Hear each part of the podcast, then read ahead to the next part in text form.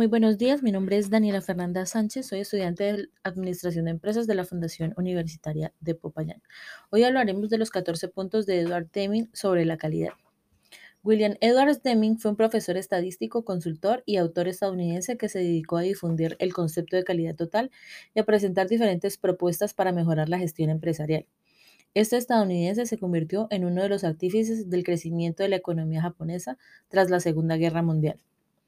Entre sus grandes aportes están los 14 puntos sobre la calidad.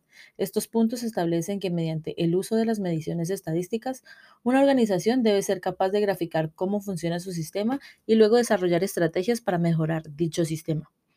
Deming revolucionó la, gestión en las empresas de fabricación y de servicios al insistir en que la alta dirección es responsable de la mejora continua de la calidad. A continuación mencionaré los 14 puntos de la calidad. Primero, Crear constancia en el propósito. Se trata de crear un propósito hacia, constante hacia la mejora del producto o servicio con el fin de llegar a ser competitivos. Segundo, adoptar una nueva filosofía. Implementar la nueva filosofía en la empresa representa un cambio en la educación de todos los involucrados. Básicamente es la responsabilidad de la forma de trabajar y de pensar respecto a la calidad. Tercero, cesar la dependencia de la inspección en masa.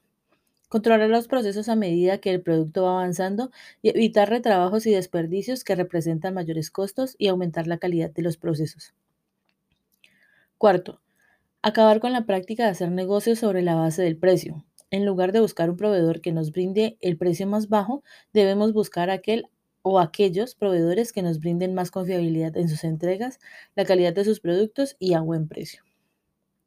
El quinto punto, mejorar constantemente y continuamente todos los procesos de planificación, producción y servicio. Las organizaciones deben estar en una mejora constante para asegurar la calidad de sus productos o servicios. Cuando se mejora un proceso, mejora el conocimiento del proceso al mismo tiempo.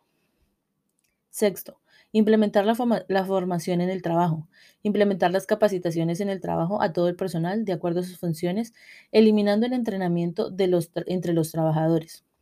Muchas de las veces el entrenamiento en las empresas entre trabajadores no es muy recomendable, ya que se les enseña a los nuevos empleados únicamente el conocimiento que tiene un, trabajador de mayor rango y nunca se le transmite el conocimiento completo.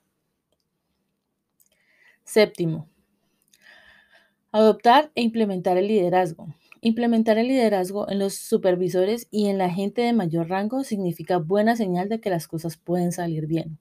Un líder debe tener la capacidad necesaria para reconocer las destrezas de los que tiene a su alrededor, talentos y habilidades de los que trabajan con él. En pocas palabras, ayudar donde se necesita. Octavo, desechar el miedo.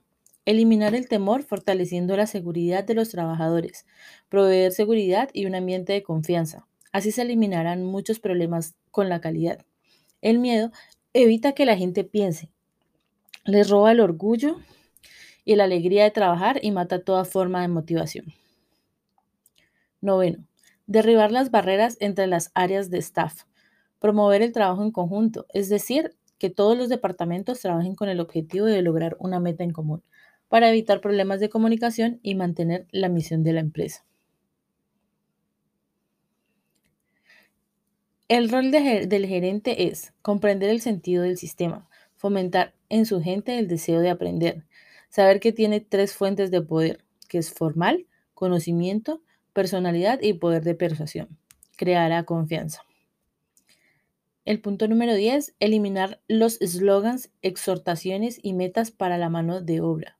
Evitar la presión de los trabajadores para aumentar la productividad, con reglas amenazantes y lemas fuera de lugar, permitiendo que los trabajadores formulen sus propios lemas así como evitar los slogans fraudulentos que no cumplan con la realidad interna de la empresa.